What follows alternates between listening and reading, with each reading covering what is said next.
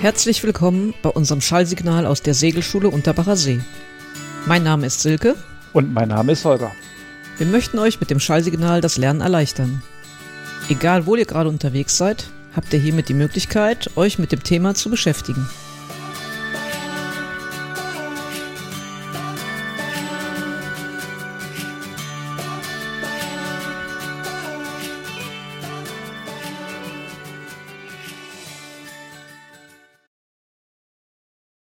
Wir starten mit dem SKS-Fragenkatalog Seemannschaft, Antriebsmaschine und Segel. Frage Nummer 1. Was versteht man im Bootsbau unter Gelcode? Die äußere Schutzschicht eines Bauteils aus glasfaserverstärktem Kunststoff. Frage Nummer 2. Was versteht man beim GFK-Bootsbau unter Sandwich-Verfahren? GFK ist glasfaserverstärkter Kunststoff. Zwischen zwei GFK-Schichten wird eine Zwischenlage zur Versteifung einlaminiert, zum Beispiel aus Balsaholz. Frage Nummer 3. Welchen Vorteil hat die Sandwich-Bauweise gegenüber der Massivbauweise bei GFK-Yachten? GFK glasfaserverstärkter Kunststoff. Große Steifheit, Verwindungsfestigkeit, geringes Gewicht, gute Isolierung. Frage Nummer 4. Beschreiben Sie die Vor- und Nachteile von Stahl als Baumaterial für Yachten. Vorteile Zuverlässiges, problemloses Baumaterial mit sehr hoher Festigkeit und langer Lebensdauer. Nachteile hohes Gewicht und Rostanfälligkeit. Frage Nummer 5. Was bedeutet der Begriff Kategorie im Zusammenhang mit dem CE-Zeichen für Wassersportfahrzeuge? Mit der Kategorie legt der Hersteller fest, in welchem Fahrgebiet, bis zu welcher Windstärke und bis zu welcher charakteristischen Wellenhöhe das Fahrzeug sicher betrieben werden kann. Frage Nummer 6. Welche Kategorien können im Zusammenhang mit dem CE-Zeichen für Wassersportfahrzeuge vergeben werden? Erstens Kategorie A Hochsee. Zweitens Kategorie B außerhalb von Küstengewässern. Drittens Kategorie C küstennahe Gewässer.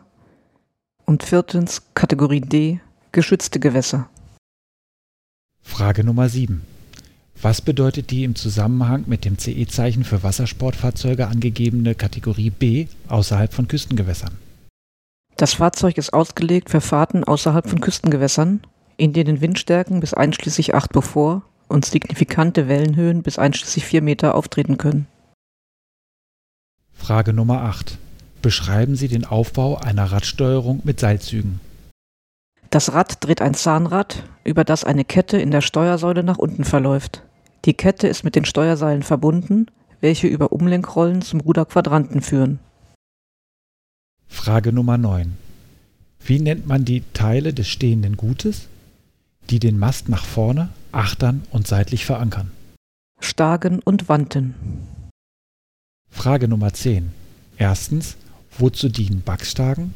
Zweitens, bei welchen Tagelungen werden sie vor allem gefahren? Erstens Backstagen zum zusätzlichen Abstagen des Mastes nach Achtern. Zweitens bei 7-8-Tagelung und anderen nicht top getackelten Yachten. Frage Nummer 11. Was ist das laufende Gut? Tauwerk, das zum Setzen, Bergen oder Bedienen der Segel oder andere Teile der Takelung dient. Frage Nummer 12. Was gehört zur regelmäßigen Pflege der Segel? Erstens nasse Segel trocknen. Zweitens Segel vor Sonnenlicht schützen. Drittens Salzwasserreste abspülen. Und viertens Beschädigungen umgehend beseitigen. Frage Nummer 13. Warum sollten Vorsegel für schweres Wetter im Unterlieg hochgeschnitten sein? Damit überkommende Seen nicht ins Segel schlagen und so Rick und Segel belasten. Frage Nummer 14. Was ist ein Dreisegel und wie wird es gefahren? Ein Schwerwettersegel, das anstelle des Großsegels mit losem Unterlieg gefahren wird. Frage Nummer 15. Warum soll man das Schlagen eines Segels vermeiden, vor allem bei stärkerem Wind? Um Beschädigungen zu vermeiden. Frage Nummer 16. Wozu dienen Segellatten? Zur Profilierung des Segels, damit das Achterlieg nicht einklappt. Frage Nummer 17. Wozu dient ein Cunningham-Strop? Zur Regulierung der Vorliegspannung des Großsegels, um es so zu trimmen. Frage Nummer 18. Welche Segel sollte eine Segelyacht in der Küstenfahrt mindestens an Bord haben? Erstens reffbares Großsegel, zweitens reffbare Rollfock oder Vorsegel verschiedener Größen, drittens Sturmfock. Frage Nummer 19. Wozu dient eine Vorsegel-Rollreff-Einrichtung?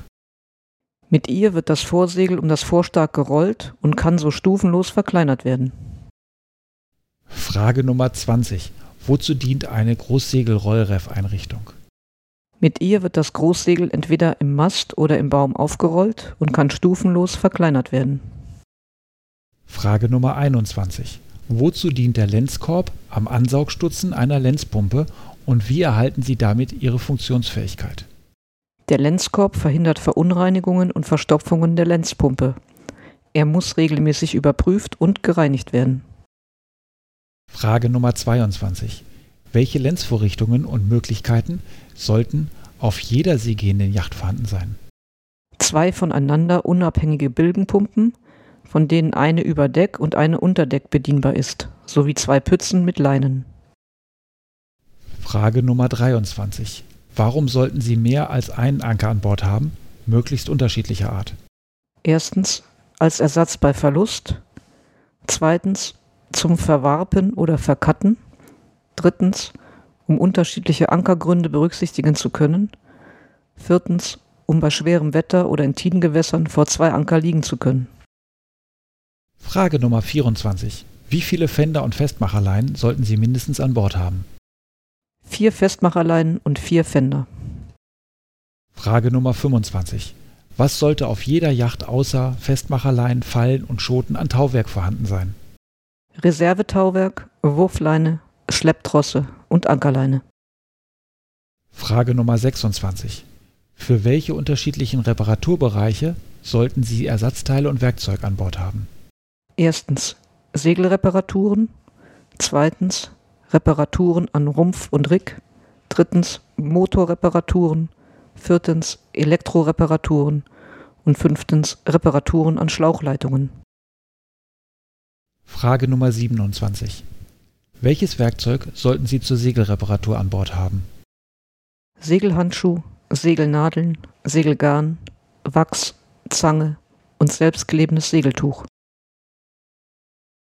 Frage Nummer 28. Ihr Mast ist gebrochen, eine Bergung ist nicht möglich. Welche Werkzeuge benötigen Sie, um die Takelage zu kappen? Bolzenschneider, Metallsäge mit Ersatzblättern, Schraubenschlüssel und verschiedene Zangen. Frage Nummer 29. Welches Kleinmaterial und Kleinwerkzeug muss an Bord jederzeit griffbereit sein? Zeisinge, Benzelwerk, Tape, Reserveschäkel, Schäkelöffner, Bordmesser und Kombizange. Frage Nummer 30. Womit muss insbesondere eine Yacht mit Radsteuerung zusätzlich ausgerüstet sein und warum sollten alle Mitsegler mit dieser Einrichtung vertraut sein? Mit einer Notpinne. Sie muss gegebenenfalls in kürzester Zeit einsatzbereit sein. Frage Nummer 31. Wo finden Sie amtliche Informationen über die Ausrüstung und Sicherheit von Sportbooten, die auch bei der Beurteilung von Sportbootunfällen herangezogen werden? Erstens Sicherheit im See- und Küstenbereich, Sorgfaltsregeln für Wassersportler, herausgegeben vom BSH. Zweitens Sicherheit auf dem Wasser, Leitfaden für Wassersportler, herausgegeben vom Bundesministerium für Verkehr, Bau und Stadtentwicklung. Frage Nummer 32. Warum müssen auf Yachten zusätzlich zu den elektrisch oder motorgetriebenen Lenzpumpen auch Handlenzpumpen vorhanden sein? Weil sie auch bei Strom- oder Motorausfall betätigt werden können. Frage Nummer 33. Warum ist Flüssiggas, Propan, Butan an Bord einer Yacht besonders gefährlich? Es ist schwerer als Luft, sinkt nach unten und bildet mit Luft ein explosives Gemisch. Es kann sich im Schiffsinneren, zum Beispiel in der Bilge, sammeln. Frage Nummer 34. Welche vier Bedienelemente besitzt ein mit Handpumpe betriebenes Bord-WC auf einer Yacht? Erstens Seeventil und Spülwasserschlauch für Seewasser.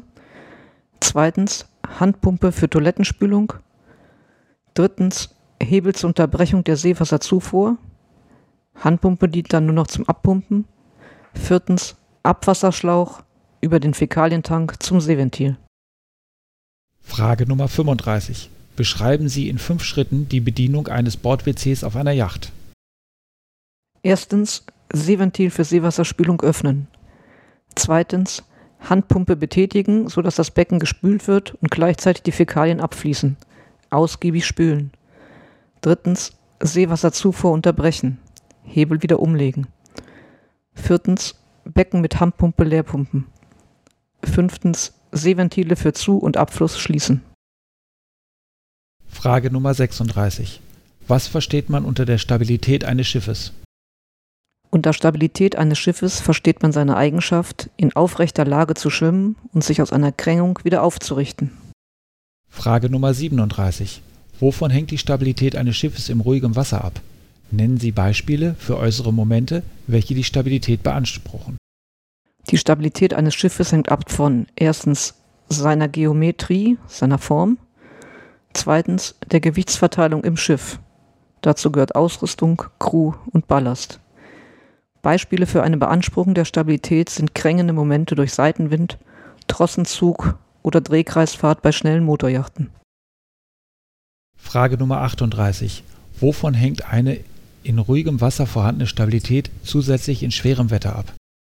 Die Stabilität in schwerem Wetter hängt zusätzlich von Wind und Seegang, besonders von brechender Welle ab. Frage Nummer 39. Was versteht man unter 1 Formschwerpunkt F, 2 Massenschwerpunkt, Gewichtsschwerpunkt G? Welche Kräfte wirken in den beiden Punkten? Zuerstens.